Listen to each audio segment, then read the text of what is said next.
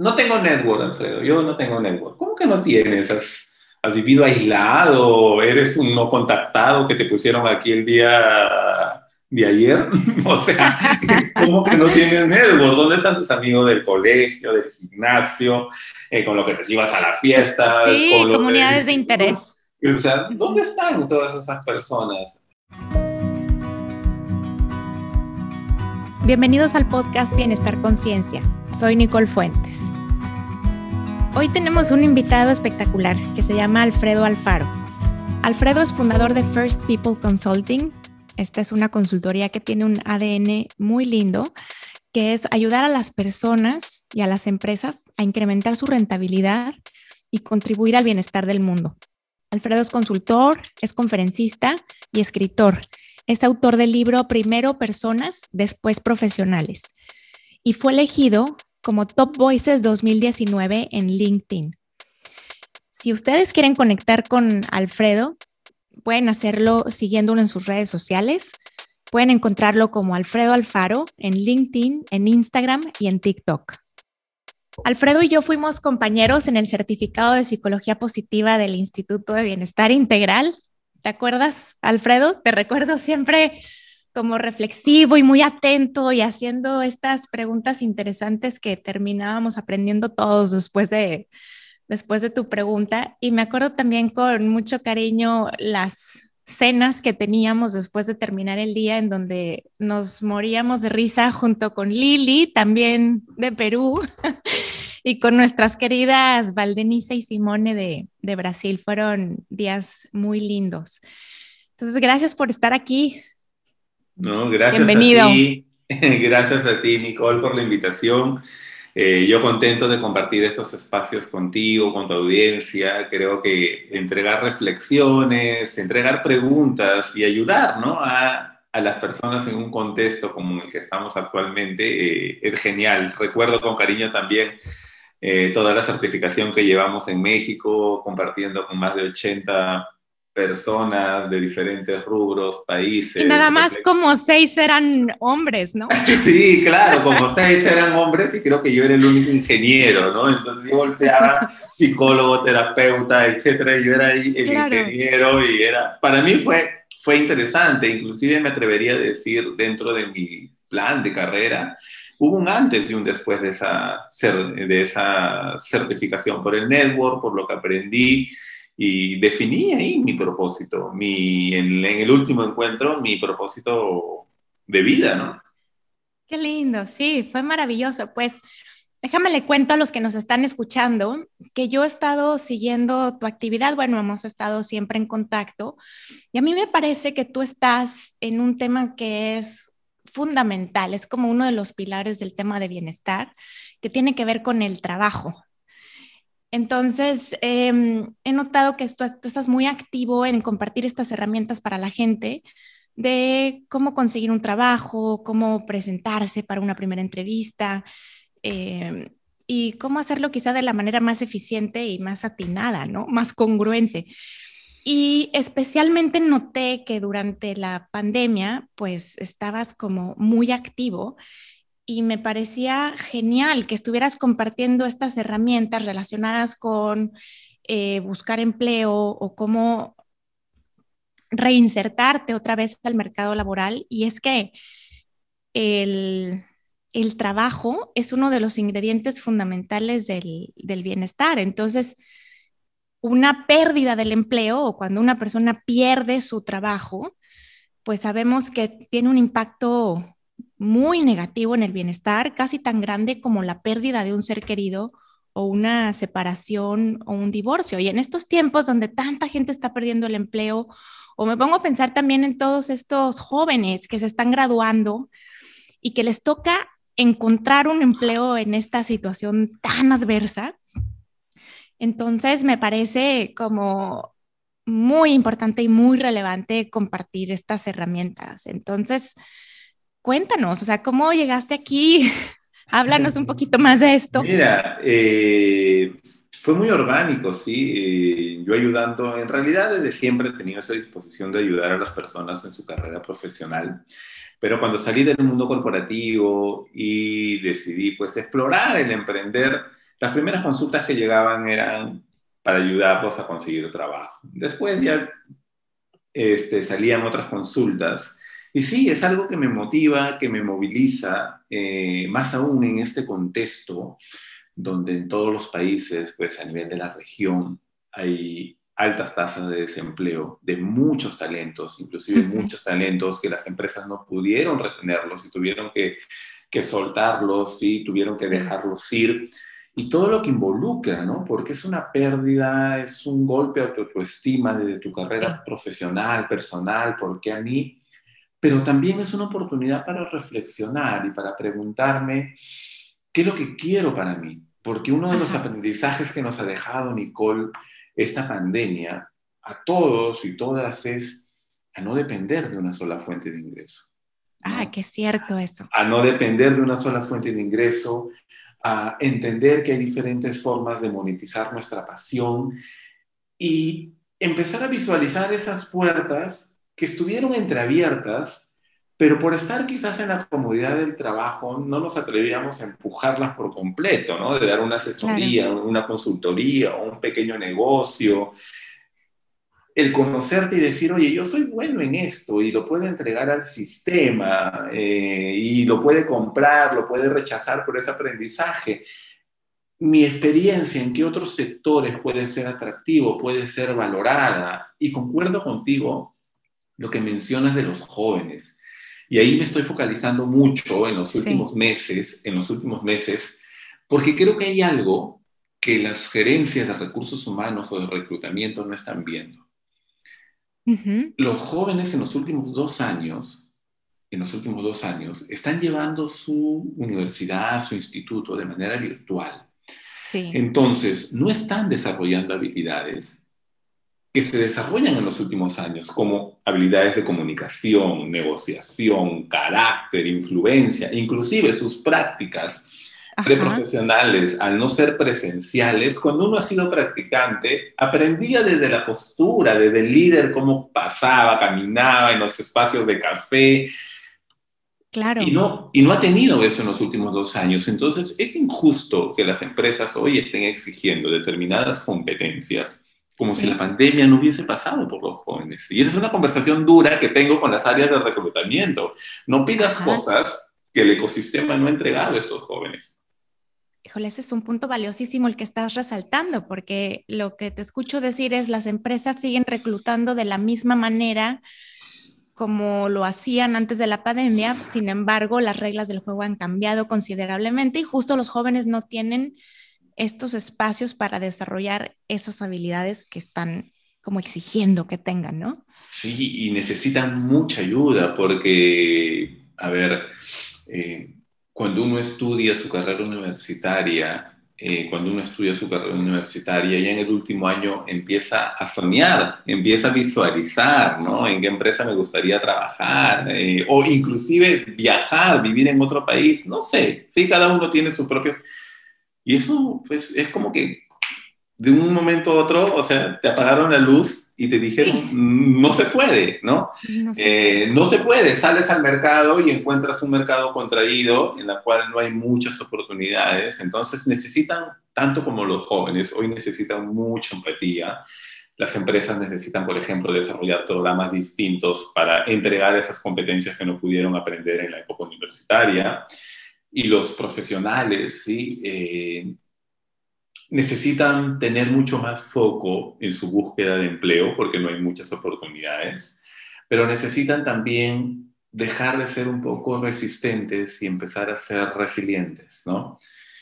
Abrazar esa vulnerabilidad de quedarme sin empleo, entender, Nicole, que el ser despedido eh, forma parte de tu carrera profesional, ¿no? Y que es una oportunidad para mirarte, apreciarte y para generar estrategias distintas. Más adelante te voy a contar de cuáles son pues esos dos tipos de profesionales que yo he encontrado que se han quedado sin empleo en esta coyuntura. Súper, Alfredo, me encanta. Pues vamos empezando a explorar algunas cosas y a desdoblar este tema. Eh, ¿Cuáles dirías tú que, que, son estos obstáculos eh, que una persona enfrenta cuando recién empieza a buscar empleo? Eh, el primero, aunque esté un poco tonto, ¿sí? es aceptar que te quedaste sin empleo. ¿sí? Así de simple, es aceptar que te quedaste sin empleo, porque, porque como es un golpe a la autoestima, ¿sí? Eh, hay el temor de alzar la bandera y decir, estoy desempleado. ¿sí? sí que mis amigos de la universidad, de la maestría, del instituto, eh, mi familia, este, mi pareja eh, se enteren que perdí un empleo, es un paso pero muy importante y que cuesta, no al menos a mí, al, al, al equipo de consultores en First People, es la primera traba en la cual depositamos todas nuestras fuerzas, ¿no? Porque porque desde ahí nace el networking, desde ahí nacen los aprendizajes, desde ahí nace pues también lo que estabas haciendo bien, es decir, desde ahí nace tu autoconocimiento, el aceptar cuál es mi realidad, ¿sí? Pintar la cancha nuevamente de mis acciones, ¿no? Y entender que, claro, yo sé que las personas que nos están escuchando dirán, claro, Alfredo, pero es distinto quedarse empleo en pandemia, ¿no? Y antes de la pandemia, ¿no? Este, sí, pero tenemos que elegir qué variables podemos controlar y qué no. Yo no puedo controlar esta pandemia, o sea, no sé cuándo va a terminar. Eh, lo que sí puedo controlar es asumir que me quedé sin trabajo y que es algo que tengo que comunicarlo y decirlo, ¿no? Estoy buscando nuevas oportunidades. Oye, Alfredo, me encanta que empieces por ahí y inmediatamente me vino a la mente eh, historias que he escuchado donde personas no dicen que se quedaron sin trabajo. Más de una vez he escuchado como relatos de este padre de familia que se quedó sin empleo, pero no le dice a la, a la mujer ni le dice a los hijos y entonces se viste cada mañana con el traje, agarra sus papeles y se desaparece todo el día y regresa como si no hubiera pasado nada, ¿no? Y detrás de esto están muchos temas. Uno de los que dices, oye, es un golpe a la autoestima, me da vergüenza decir que me quedé sin empleo. Eh, pero qué importante esto de dar este paso, decir me quedé sin empleo, porque justo cuando reconoces la realidad es que empiezas a visualizar cómo salir de ella, ¿no? Sí, mira, yo te puedo contar ahí dos eh, dos historias, ¿sí? Muy breves, y tengo el permiso para contarlas por parte porque son clientes eh, que ya se recolocaron, pero era una clienta que venía a las oficinas, ¿no? Y en sus sesiones siempre venía muy arreglada, pero ya no estaba trabajando, venía muy arreglada, etcétera, ¿no? Eh, y yo, en mi estilo, tú que me conoces, soy de jean y polo, ¿no? Entonces ella venía así todo arreglada y yo la atendía y yo decía, oye, pues qué raro, ¿por qué viene así, no? Dije, la primera sesión, la segunda sesión, la tercera ya le pregunté, oye, ¿por qué vienes vestida? No es necesario, mira cómo estoy yo, yo estoy con mi, con mis zapatos. Y me dijo, no, es que acá tengo clases en la maestría. Ah, ok, le digo, pero eh, yo tengo amigos que estudian esa maestría y no les exigen necesariamente ir así. El silencio, ¿no?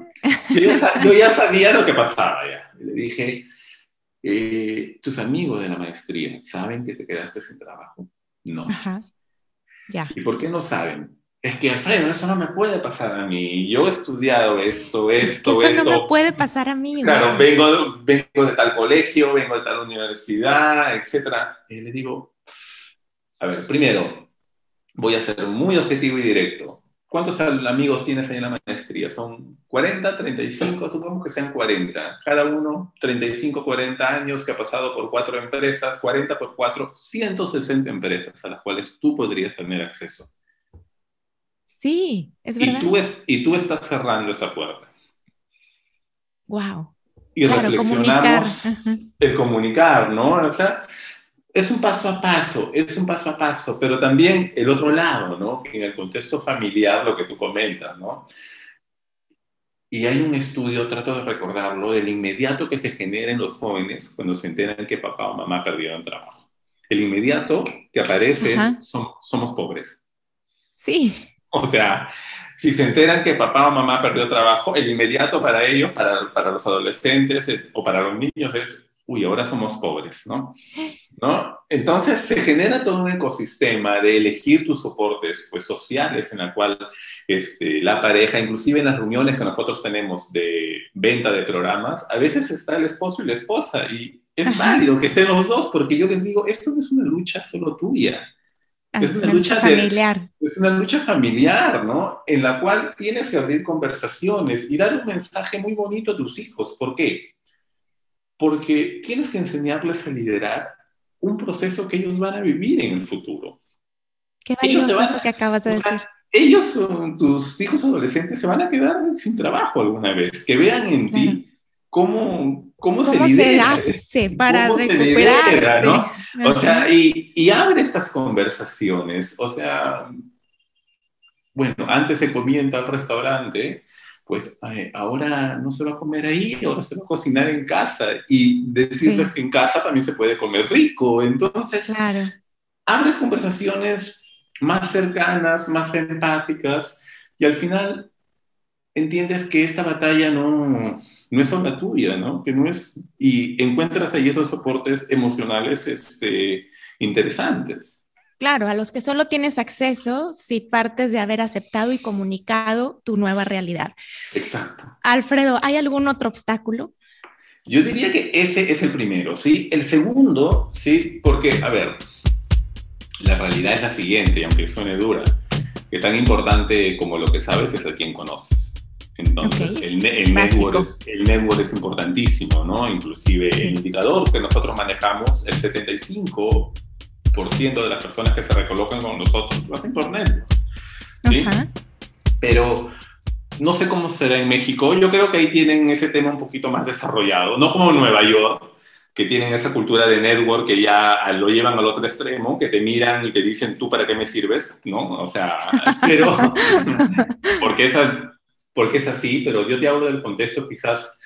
Mm, eh, Perú, Ecuador, Bolivia, Colombia, Santiago un poquito más desarrollado, Sao Paulo también, DF también, eh, no tenemos una cultura de hacer networking, Nicole. O sea, no, no, no, no, no tenemos esa cultura. Cuando trabajábamos, eh, no agendábamos dentro de nuestra agenda semanal un día en la noche para ir a círculos con personas que no conozco. ¿No? Inclusive cuando hacíamos los encuentros de networking nosotros, y hoy los hacemos de manera virtual, eh, les preguntábamos, pues, ¿no? A ver, ¿quién ha venido con un indicador hoy de decir, no me, no me voy de esta reunión si mínimo no converso con 10 personas distintas? Nadie. Él, Nadie. Nadie. Es que es, que es difícil salir de la zona de confort. ¿No? Si ya tienes un empleo, entonces se hace menos necesario estar de manera intencional haciendo crecer tu networking. O sea, porque a lo mejor te vas y haces otras cosas o no lo crees necesario. Sí, no lo crees necesario o no tienen las estrategias. Por ejemplo, hoy en estos entornos virtuales donde hay muchos webinars, etcétera, yo pido que eh, entren con su nombre y apellido Alfredo, ¿por qué pides eso? Porque si hay 20 participantes, yo estoy con mi lapicero o hago un screenshot de todos los participantes y los empiezo a buscar en LinkedIn, ¿no? Y después los contacto y les digo, oye, estuve en el webinar de Nicole, de Alfredo, estamos en sectores relacionados y lo primero que encuentro, qué invasivo, me van a ver. No es que invasivo, estás haciendo network. Alfredo, y si no me responde, volvemos a lo mismo. Hay cosas que tú no puedes gestionar.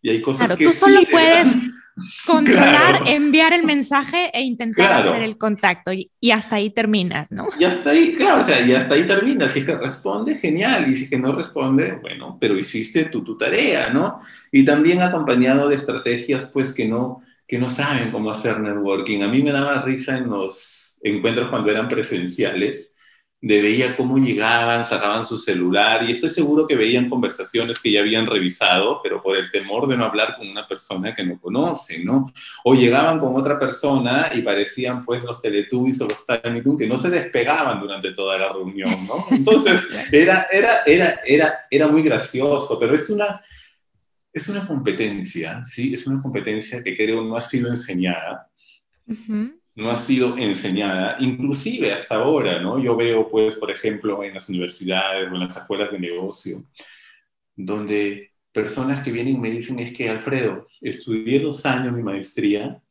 y no conocía los 40. Hacía mi grupo con los mismos de siempre. Entonces le digo, ¿qué?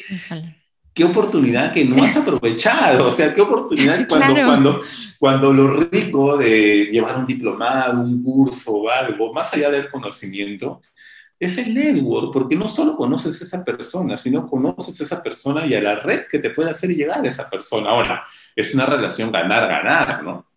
Claro. Claro, eso, eso, que dices es bien importante. No solo estoy conociendo a esta persona, sino estoy conociendo a los conocidos de esta persona y eventualmente eso hace que tus oportunidades se multipliquen, ¿no? O esto de decir estoy buscando trabajo o a mí me gusta hacer eso o tengo intención de llevar a cabo este sueño y si lo pones en voz alta y alguien te escucha y alguien te puede compartir un consejo o te puede abrir una puerta, pues eso hace mucho más viable que ocurra para ti eso que deseas, ¿no? Sí, y poner en un contexto objetivo qué quiero lograr en ese networking, ¿no? Porque, a ver, eh, el miedo que hay, ¿no? Es que, es que no sé qué impresión se van a llevar, qué impresión quieres dejar. Eh, caer bien, ok, ¿qué implica caer bien? Eh, que me vean una persona amable, ok, amable, una sonrisa, que te vean empático, etcétera y para eso, ¿qué tienes que hacer? Bueno, tengo que mejorar mis mensajes, tengo que claramente pues definir quién soy, qué estoy buscando, qué me diferencia y escuchar más también. Entonces ya empiezas a comportamientos que tú puedes gestionar. Pero si te quedas en el que quiero caer bien, no necesariamente vas a caer bien a todo el mundo, va a haber personas que no les vas a caer y, y, no pasa nada. O sea, claro, o sea, y está bien me encanta lo que dices de ir con una intención. O sea, ¿cómo quiero salir después de esta reunión? O sea, quiero marcar estos objetivos que decías. Bueno, voy a considerar que esta reunión, este networking fue exitoso si logré hablar con cuatro personas o si logré intercambiar eh, datos con dos personas. Eh, o si me atreví a decirle a una que lo que yo quiero hacer es esto, ¿no? sí, mira, y como TIC yo daría lo siguiente, ¿sí? Antes de hacer networking o empezar a hacer networking, hay cuatro preguntas que tienes que hacerte. La primera es, ¿quién soy? Okay. La segunda es, ¿qué me diferencia? Okay. La tercera, ¿qué estoy buscando? Ajá. Y la cuarta es, ¿cómo puedo ayudarte? Wow. ¿Sí? Con eso construyes tu discurso y al final tu objetivo puede ser, oye, persona que conozco, que se lleve estos cuatro mensajes. Pero ahí vienen estrategias que no las tengo. Pues no, o voy a una reunión, converso de cualquier tema y no aprovecho las oportunidades para poder dar estos mensajes. O no soy consciente de lo que transmito. Hay una dinámica muy bonita que la hacíamos en la... que hoy, hoy, hoy la hago con mis alumnos de la universidad, que me divierto mucho, que es, por ejemplo, juntas grupos de seis personas y les pones cuatro temas distintos, ¿sí? A ver, hablen cinco minutos o hablen diez minutos sobre el aborto, ¿sí? Y empiezan a hablar. Después, ahora hablen sobre el tema político. Ahora hablen sobre la selección peruana, la selección de México de fútbol. Ahora hablen sobre su plato favorito. Cuatro temas muy diversos, ¿sí? Y después les digo, ok, han sido ocho participantes. Ahora, solo con base, ¿sí? Solo con base a lo que han escuchado estos 20 minutos, no que yo ya conozco a la eso no vale, que yo conozco a la persona no vale, solo con base a lo que has escuchado, la intervención de las personas, tienes que elegir dos personas. Una con la cual te irías a tomar una cerveza o un tequila, y otra, otra con la cual harías tu trabajo, pero más importante de la universidad. Y no tienes que justificar, solo tienes que decir, señalarlas y decir, eh, cerveza, trabajo, cerveza, trabajo. Y lo que encontramos, Nicole, es, uno, hay personas que dicen, Alfredo, todos me han escogido para la cerveza, ¿no? Eso está bien, eso está, bien, eso está mal. Eh, depende, porque, a ver, uno no se va a tomar una cerveza o un tequila con alguien que no le cae bien. Transmites una energía, empatía, amabilidad.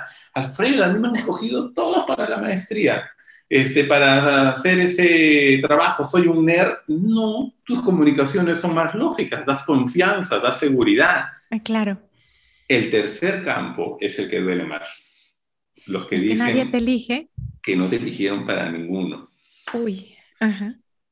Duele más, pero es una prueba ácida, Nicole, de que en mis interacciones que yo tengo con las personas, que estoy transmitiendo. Y eso me regresa a las cuatro preguntas que planteaste y quiero repetirlas para que quienes nos escuchan tomen nota. Sí. Y, es increíble, pero a veces no tenemos respuesta nosotros mismos, entonces, ¿cómo queremos que el resto de las personas nos perciban de esa manera, no? Entonces, la pregunta número uno es ¿quién soy? La segunda es ¿qué me diferencia? La tercera es ¿qué estoy buscando? Y la cuarta es ¿cómo puedo ayudarte? Me encanta, creo que si dedicamos tiempo a, responder eso con detalle, entonces podremos comunicarnos de manera mucho más efectiva, ¿no? Me encanta. Sí, Alfredo. Y si lo llevas a un contexto de búsqueda de trabajo, ¿no? Exacto. Sí, válido, válido. Oye, tú hablas mucho de la resiliencia en este proceso de búsqueda de trabajo. Mm. Sí. Cuéntanos. A ver, mira, y te voy a contar una experiencia, ¿sí? Eh, reclutando ejecutivos. Eh, en una entrevista con una persona ya de casi 42, 43 años, un cargo muy ejecutivo, y la estaba entrevistando la estaba entrevistando, entrevistando, ¿no? Y a mitad de la entrevista, yo suelo dar feedback, sí, suelo ser muy, muy directo, muy asertivo, en pro del crecimiento de la persona. Y le dije, mira, voy a cortar la entrevista, tengo algo que decirte. ¿Hace cuánto tiempo estás buscando trabajo? Y me dijo, Alfredo, ya casi ocho meses. Ajá. ¿Y a cuántas entrevistas has ido? Me dijo, uff, será unas 10, 12. Y digo, eh, deberías dejar de ir. Y se quedó así, ¿no? Me dijo, o sea, ¿qué me estás diciendo? Creo que yo acabo de hacer la claro, claro, o sea, deberías dejar de ir. Y me dijo, ¿por qué? Porque estás cometiendo errores que ya no te debes permitir en esta etapa de tu proceso. Me estás dando respuestas que no hacen honor a tu señor y me estás dando respuestas que me da un practicante, un analista. Y tú ya tienes cargo de jefatura. ¿Te has preguntado por qué no estás quedando en los procesos? ¿Por qué te quedas siempre en la terna finalista? Entonces ahí es cuando aparece esa resiliencia, ¿no? En la cual cada proceso, cada entrevista, cada interacción tiene que dejar un aprendizaje y decir, ok, ¿qué funcionó? ¿Qué no funcionó? El que no me hayan elegido, pues ok, esta experiencia no grata, que la tengo que entender, pero también tengo que desarrollar esa contabilidad y hacerme cargo de en la siguiente entrevista qué errores ya no voy a cometer. Y ahí te vas fortaleciendo, aparece esa resiliencia, pero encuentro pues profesionales que siguen yendo a entrevistas y no hacen esa pausa activa porque están en la resistencia, algunos echando la culpa al sistema, es que es así, es así, ah, todo es recomendación, algunos casos sí, otros no. Pero la resiliencia se fortalece mucho en un proceso de búsqueda de empleo.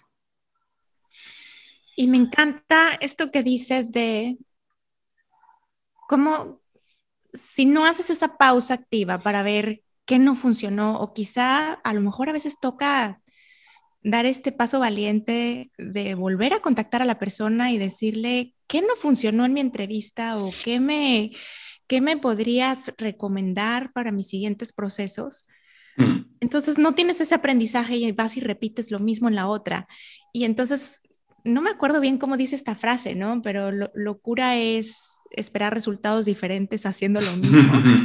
sí, sí, sí, sí, sí, sí, claro. O sea, este, o sea, si sigues haciendo lo mismo, es muy probable que tengas los mismos resultados. Inclusive, eh, Nicole, lo que yo provoco en las personas es que desarrollen la capacidad de recuperarse, no después de la entrevista, sino durante la entrevista, porque uno durante la entrevista se va dando cuenta de que dónde estoy causando interés, si mi respuesta generó una duda, ¿no? Entonces ya desarrollar esa capacidad de ir evaluando tu desempeño durante la entrevista para que tengas la capacidad de recuperarte en la siguiente pregunta, ¿no? Viene la siguiente pregunta, ok, voy a aprovechar en contar esto para mitigar esa duda que generé en la anterior pregunta. Ahora, esto es práctica, es práctica, es práctica, pero es entrar en un plano eh, muy consciente de escucharte de lo que estoy haciendo bien y también estar mirando a la otra persona, ¿no? Si le está, pues, este, causando interés o pequeños tics, como por ejemplo, estoy generando repreguntas en la entrevista.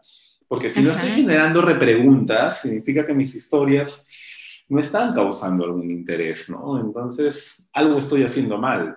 Oye, pero ahí hablas también de otra habilidad de inteligencia emocional que tiene que ver con habilidades relacionales y con conciencia social y que implica eh, estar presente y escuchando activamente no solamente palabras, sino qué caras está haciendo la otra persona, cómo es su lenguaje corporal, eh, qué me está reflejando. Eh, entonces sí, sin duda es no solo responder automáticamente o estar mortificado por qué voy a decir, sino esto que mencionas tú de cómo, cómo revirar o cómo componer durante la entrevista. Qué interesante. Sí, y ahora pues... Eh, a mí me gusta llamarlo así, no sé si existe ese término ya, pero eh, carisma digital, que hoy eh, las personas que se movían mucho por las relaciones, de ese contacto, han perdido eso, ¿no? A través de las plataformas. Eh, y tienen que desarrollar esa carisma digital, ¿no? De la sonrisa, de saber a dónde mirar. Por ejemplo, yo recomiendo que eh, cogen un post-it, dibujen una carita y la peguen al lado de la cámara de su computadora, ¿no? Para que la mirada siempre esté hacia la cámara de la computadora. Inclusive, inclusive recomiendo que hoy no sé cómo le dicen en México, aquí le dicen plaje o acordeón, creo, como cuando haces un poco de... Un acordeón, sí, de tus notas. Ok, por ejemplo, que pones aquí en un post y los indicadores, pones aquellas palabritas que te recuerden esa experiencia o logro que tienes que contar y péganlo en la pantalla de tu laptop, ¿no? Y que para que sepas que no puedes salir de la entrevista, si no mencionas ese número, ese logro, también tiene su ventaja tiene su ventaja el estar de Eso me encanta y a mí yo he encontrado, por ejemplo, ahora que me toca dar conferencias en Zoom, pues lo maravilloso es que puedo tener justo estos acordeones que mm. no lo que no podía tener cuando era presencial, ¿no? Y que me recuerdan justo lo que dices de decir A, B y C y de no irme de ahí sin decirlo. Oye, otros me vienen, te escucho y recuerdo cosas como muy básicas para generar esto de la carisma digital, que incluso tienen que ver con ten un micrófono que haga que tu tono de voz se reproduzca mm. eh, bien, que, que, la gente no te escuche lejos porque se oye un eco, eh, que la iluminación sea buena, eh, dónde poner la computadora, cómo sentarte frente a la pantalla, cuidar qué, hay en el fondo. Digo, son cosas que, sí, que hay que cuidar, ¿no? Sí. son recursos, son recursos que existen, eh, la iluminación, los fondos de pantalla, eh, la silla, que esté centrado, que no esté muy abajo ni muy arriba, es decir, y algo que pues doy como consejo también es sobre todo en el tema eh, que dicen Alfredo, es que yo muevo mucho las manos cuando hablo, ¿no? Este, yo, yo también, yo muevo mucho las manos cuando hablo y, mm, y, y me tocó una candidata, ¿sí? Que la, que le habían aconsejado que no mueva sus manos, porque movía mucho las manos. Entonces ella, cuando yo la entrevistaba, estaba, yo la sentía así, ¿no? Con las manos ahí muy rígidas. Agarrada de mano. Pero sentía su hombro, su cuello, su cara así muy, muy... Tenso. Muy tenso, muy tenso, ¿no? Sí. Y le pregunté, eh, ¿estás bien? ¿Te noto un poco tensa? Y me dijo, la, la verdad, Alfredo, es que yo este, suelo mover mucho las manos y estoy concentrada en que eso no suceda. Y le digo, pero está pasando lo inverso, le digo. Por estar concentrada en que eso no suceda, se está manifestando esas ganas de querer, pues, hablar a través de tu cara y estás tensa, le digo. No, o sea, no puedes cortar tu esencia. Y hoy a través de estas plataformas, no solo hay que hablar con la boca, hay que hablar con el cuerpo. Con el cuerpo, hay que, con el tono de voz. Con el tono de voz, hay que acercarnos pues a la cámara en determinados momentos, hay que retroceder, hay que movernos, etc. Es parte de, es parte de, o sea, estás en tu casa, estás en tu espacio, ¿no? Entonces, hazte dueño de eso. Sí, me encanta. Voy a cambiar de tema un poco, Alfredo, porque me gustaría en tu experiencia, que, tienes contacto con tanta gente y que te consultan y que apoyas en este entorno como tan adverso, tan retador, eh, que a veces parece injusto, ¿no? ¿Cómo, ¿Cómo sobresalir? ¿Cómo hacerte notar en un mundo tan competido como el de ahora y tan eh, retador en todos los sentidos? Sí, mira, interesante pregunta. Yo diría lo siguiente. Eh, primero hay que empatizar, ¿sí? hay que empatizar con cuáles son los dolores, oportunidades que hay en el sistema. Es decir, ¿qué están viviendo hoy las empresas? Hacer más con menos, ¿no? Eh, tener que liderar equipos desmotivados, cansados, agotados, tener que gestionar adecuadamente el sentido de urgencia, porque hay que hacer muchas cosas pues a la vez, ¿no? Eh, cuidar el tema de la salud, hoy es importante, es decir, el cumplimiento de los procedimientos. Entonces, son tres o cuatro cosas que hoy están haciendo las empresas, que están buscando las empresas, y yo tengo que rescatar dentro de mi experiencia, ¿dónde está la legitimidad para yo poder decir, puedo ayudarte en esto? ¿Sí? Yo, ¿por qué? Porque hay errores que cometen algunos candidatos que llevan a la entrevista historias que no hacen sentido, como por ejemplo, hoy que alguien como candidato venga y me cuente un proyecto donde tuvo un presupuesto ilimitado, ¿Qué empresa, qué, empresa hoy está manejando un presupuesto ilimitado? O sea, que nos digan. que nos digan, o sea. Para ir a buscarlas. Para ir, eh, claro, entonces, al contrario, lleva historias donde, pues, te ajustaron el presupuesto, donde te cambiaron las reglas del juego, donde en, determinado momento te dijeron ya no tienes 10 personas, ahora solo tienes 5, y tienes esas historias. Estoy seguro que si rebuscas, ¿sí? en tu experiencia profesional tienes. Entonces, tenemos que empatizar rápidamente con lo que está necesitando el mercado y después mirar mi experiencia, mi valor agregado para hacer ese match ¿no? Entonces, y tenemos que ser muy rápidos, o sea, muy rápidos en ese match, sobre todo en, ya en el proceso de la entrevista de trabajo, ¿no? Si vamos dos pasos más atrás, pues tengo que replantear mi CV también, ¿no? Mostrar aquellas cosas que realmente hoy hacen sentido, pues, al sector, a la, a la industria en la cual yo estoy postulando. Y también, Nicole, el cómo diferenciarte, yo diría que hoy la gestión de tu huella digital es un no negociable. A ver, tu, presencia, tu, tu, presencia en redes hoy es un no negociable. Así de simple.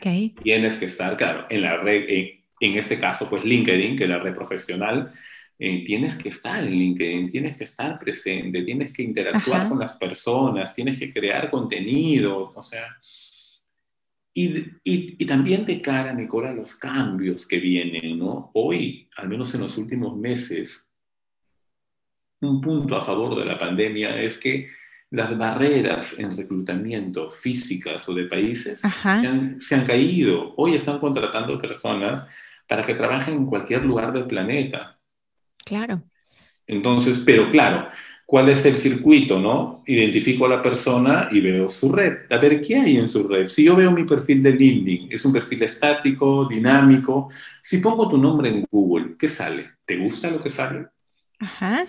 Si no te gusta, bueno, tienes un regalo que puedes cambiarlo, puedes gestionarlo, puedes construirlo, ¿no? Entonces, claro. Eh, para mí, esos dos aspectos, empatizar rápidamente con lo que necesita el sector, la industria, y segundo, la gestión de tu huella personal, de tu huella digital, es decir, tu presencia en redes. Sí o sí, eso como ingrediente fundamental para sobresalir. Sí, sí. Y bueno, estar acompañando pues cuáles son los gaps eh, en términos de competencias que hoy está buscando el mercado laboral. Ser consciente de eso, ¿no? Claro. Oye, eh, estoy así como recuperando de lo que te he escuchado para tratar aquí de exprimir para la yo, yo hablo mucho, yo sé que suelto, es algo que me han dicho Alfredo.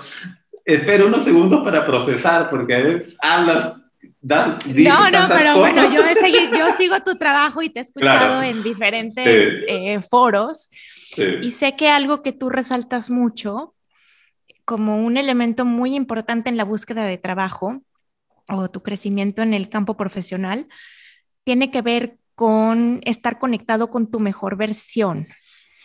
o con tu propósito? Sí, sí, o sea, a ver, estar conectado con tu mejor versión, quizás volvemos al inicio, ¿sí? Volvemos al inicio en la cual eh, el golpe de autoestima que puede significar el perder tu trabajo, ¿no? Lo cual te puede desestabilizar un poco y más aún en este contexto de pandemia que nos ha desestabilizado a todos y nos ha llevado también a replantear, Nicole, eh, qué es aquello que es importante para mí ahora, ¿no? Realmente hoy, en este contexto de pandemia, ¿qué es importante para mí? ¿En qué tipo de trabajos me veo, ¿no? Me voy a dedicar nuevamente a trabajar 10 horas diarias, voy a dar el 100% por mi carrera profesional, o también he percibido que esto se puede acabar de un día a otro y voy a empezar a equilibrar.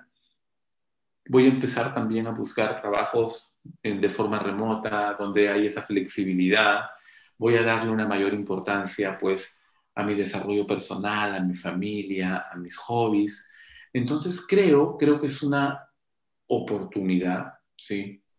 Más allá de la cultura de la inmediatez, de la competitividad y de, y de todo, pues, de lo que el sistema, pues, eh, se encarga de hacernos ver, creo que es una oportunidad también de mirar y de replantear qué es lo que quiero a nivel profesional y personal, no de cara a cinco años, diez años, creo que esas preguntas hoy ya como que perdieron el contexto un poco. Claro, tenemos que ir un día a la vez casi, ¿no? Sí, claro, pero al menos el 2022, el 2022, ¿hacia dónde va tu propósito? ¿Qué empresas me van a permitir realmente poder vivir, transmitir y desplegar este propósito? Y no solo pensar desde el punto de vista de empleabilidad, ¿no? sino también desde el punto de vista de ser intraemprendedor. ¿no? Si yo, a mí me gusta hacer esta pregunta, ¿eh? Si tuvieras que trasladar todo tu talento, tu potencial, tu energía, tus horas, etcétera, ¿sí? A, un producto o un servicio, ¿cuál sería? ¿Te has hecho esa pregunta? ¿Cuál sería? ¿No? Es que yo no sé, no sabes ahora. Es que yo no soy bueno. Bueno, vas a aprender, pero ¿cuál sería ese producto o ese servicio? Y que lo podrías ofrecer al mundo. Y el mundo te va a decir, no sirve, hay que hacer cambios, o te puede decir, genial. ¿Cuántos negocios de personas que han perdido sus trabajos en esta coyuntura hemos visto que han salido y han reflotado y están ahí luchándola? A otros les ha ido muy bien. Eh, entonces, pero lo curioso, Nicole, es que, y eso sí me ha pasado con clientes, que se han recolocado y hoy dan exposiciones, los invitan a enseñar, etcétera y me dicen, Alfredo, me están invitando a enseñar. Y yo les decía, y, y, y lo que yo les digo, ¿sabes qué es lo curioso? Que esa puerta siempre estuvo abierta. Pero no la habías tomado, como No la habías tomado, la comodidad estaba entreabierta, la mirabas ahí. Eh, a veces un trabajo eh, te, te, pone en un estado de confort, en una comodidad. Claro. Y dejas de visualizar otras formas de monetizar tu pasión. Sí, fíjate que yo estoy muy alineada contigo en la importancia de tener bien claro cuál es nuestro propósito de vida, porque eso ayuda muchísimo en la toma de decisiones, en qué oportunidades sí aceptar, cuáles no, o cómo generar esas oportunidades. Eh, y mientras te escucho, voy conectando de todos lados que se me ocurren cosas. Eh, a mí me gusta mucho hablar del propósito. Yo creo que yo te diría que hoy es el tema que, que más me apasiona. Y una herramienta que, utilizo con las personas para tratar de que logren reducir su propósito de vida en una frase corta es pensar en cuatro elementos principales. El primero es qué te gusta, qué te apasiona, qué te da curiosidad, ¿no?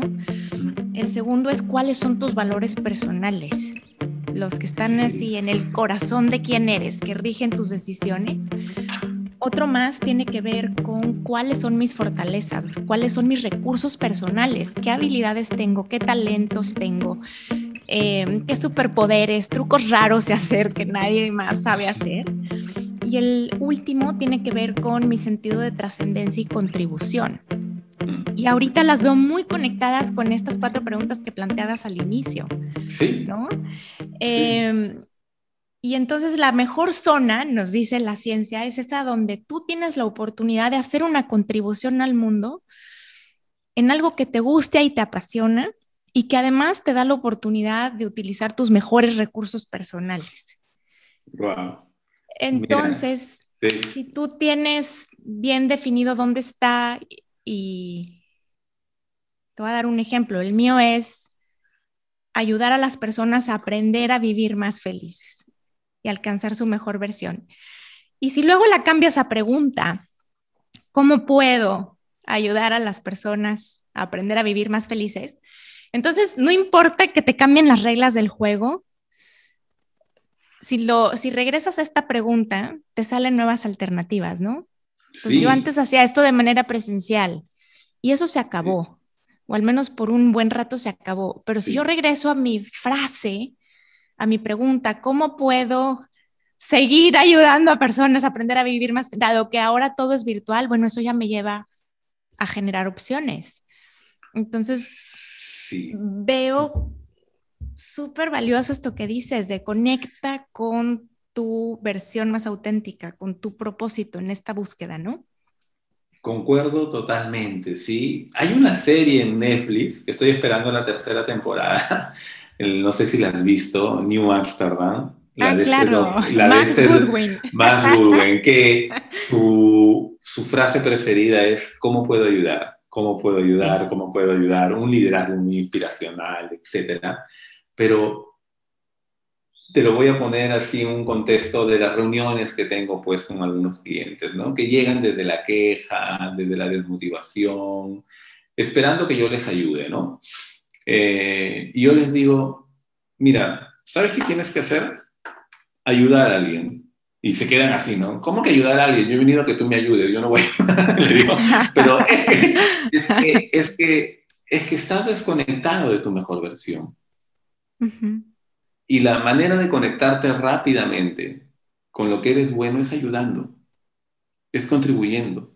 Sea algo simple, básico, sí, pero necesitas nuevamente pintar la cancha de tu, del camino que quieres seguir y necesitas, antes de meter el gol, hacer pequeños pases para llegar hasta el otro arco, o sea, hasta para llegar hasta el otro arco, ¿no? Y esos pases es ayudando.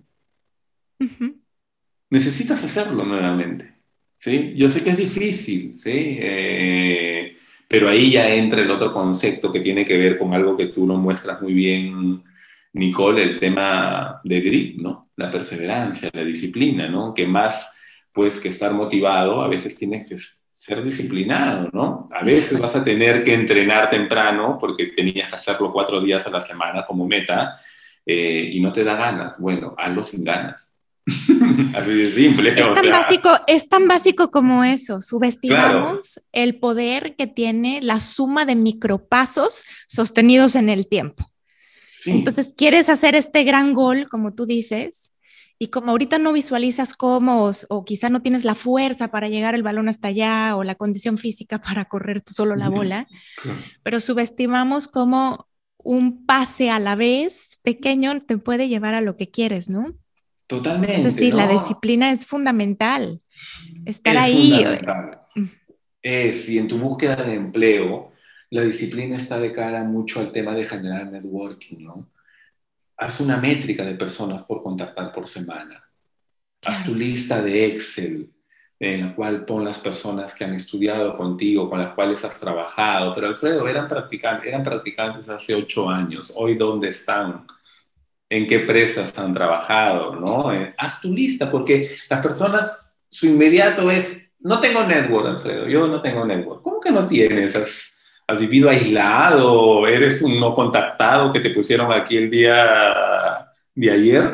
o sea, ¿cómo que no tienes network? ¿Dónde están tus amigos del colegio, del gimnasio, eh, con lo que te ibas a la fiesta? Sí, comunidades de interés. O sea, ¿dónde están todas esas personas? Tengo que recordar, haz tu network, entonces haz tu lista y empieza a contactar. Empieza por la más fácil, no empiece por el gerente tal que no lo conoces, porque claro, es muy probable que no te responda y te vas a desmotivar. Empieza a ganar confianza con aquellas personas que son más receptivas a darte una reunión de 10 minutos, de 15 minutos, de, paso que te vas entrenando también hasta que te conviertes en un experto o experta haciendo network, ¿no? Claro, ¿te acuerdas, ¿te acuerdas de aquella herramienta que nos compartió María Sirva en la clase que era la del 1% nada más? 1%, exacto. 1% más, 1% más cerca de lo que quieres. ¿Cómo se traduce eso en una acción? Una acción que refleje un 1% solamente. Sí, sí, sí, sí. A mí me gusta este, mucho esa. ¿Qué pasaría si fueras 1% más, 1% menos? ¿No? Exacto. ¿Cuáles son todas las oportunidades que aparecen? Ya, sí. Oye, y me quedo pensando en una última pregunta para ti. Pues bueno, me queda claro que podríamos hablar muchísimo tiempo.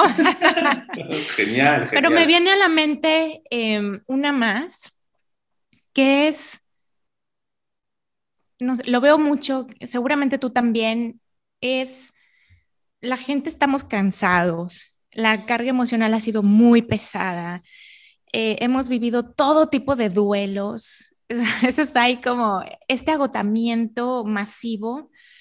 Eh, ¿Cómo sacas energía para hacer todo esto? Cuando, se, cuando pareciera que todo juega en contra. Mira, es buena pregunta y te voy a responder así de forma muy orgánica, sí, muy orgánica porque cada uno lo vive y cada uno en sus casas, en sus hogares está viviendo este tema de búsqueda de empleo eh, de forma de forma muy distinta, ¿no? Yo creo que esta coyuntura ha puesto la muerte muy cercana, Nicole, a todos. Todos hemos tenido familiares, amigos, personas en las cuales de un momento, que no estaba en nuestros planes, como no está en el de nadie, que se mueran tan pronto. El simple hecho de poder abrir los ojos cada mañana ya genera conversaciones distintas contigo mismo en este contexto. Conectarte con la gratitud. Con la gratitud. Ya genera conversaciones, pues es cierto, ¿no? Quizás la estás pasando mal, hay gente que la está pasando peor, no hay que compararnos, pero mientras seguimos con vida, hay una oportunidad. Y a mí me ha ayudado mucho, Nicole, en esta coyuntura, no tengo el libro aquí, leer biografías. Leer biografías, hay un libro muy lindo de 25, 30 biografías, estoy tratando de recordarlo, que la leía, historias de resiliencia, de que tuvieron todo en contra, y realmente te conecta, te conecta nuevamente. Y también, Nicole, a veces buscamos la, la resiliencia eh, en el sistema y no sé si esto existe o no, no soy un experto, pero creo que está en nuestro ADN cuando empezamos a escuchar nuevamente las historias de nuestros padres, abuelos, que no la tuvieron fácil, ¿no? Que quizás lucharon para yo ser la persona que soy hoy, pusieron la valla a determinado nivel y yo la tengo que poner más alta. Entonces, la resiliencia ya está en nuestro ADN, ya está en nuestro entorno. Hay que conectarnos nuevamente con eso, Nicole. Me encanta. Y me quedo con muchísimos aprendizajes de, lo que has compartido con nosotros. Los apunté por aquí. Eh, empezar por aceptar la realidad, si te quedaste sin trabajo, aceptar que te quedaste sin trabajo y empezar a comunicarlo porque eso genera nuevas oportunidades. Ser muy intencional y muy activo en el proceso de networking, o sea, crecer tu red, conectarte con las personas, marcarte objetivos de... Eh, cómo, cómo, defines éxito, ¿no? Hablar con cuántas personas, intercambiar cuántos datos. Eh, me encantaron las cuatro preguntas. ¿Quién soy? ¿Qué me diferencia? ¿Qué estoy buscando? ¿Cómo puedo ayudarte? Mencionaste también la importancia de aprender de tus procesos. Si estás teniendo de manera repetida entrevistas y, ¿cómo me dijiste? El, eterno candidato o el finalista. Sí. te quedas en la eterna finalista, ¿no? Entonces no estás aprendiendo, no estás ajustando. Entonces pausas activas para ver qué no estás haciendo bien, qué puedes aprender. Hablaste también de la importancia de desarrollar carisma digital y también de empatizar eh, no solamente con la persona que estás hablando para recuperarte en el momento de la entrevista, sino también la importancia de empatizar con las necesidades de la empresa o del mercado, de manera que las historias que cuentes sean relevantes y estén conectadas con lo que están buscando. Mencionaste la huella digital, o sea, es no, no negociable. No negociable. Hay que estar presente en las redes sociales y me imagino que haciéndolo de manera consciente, o sea, que lo que publiques refleje quién eres, refleje tus valores, la autenticidad, tus prioridades, la autenticidad.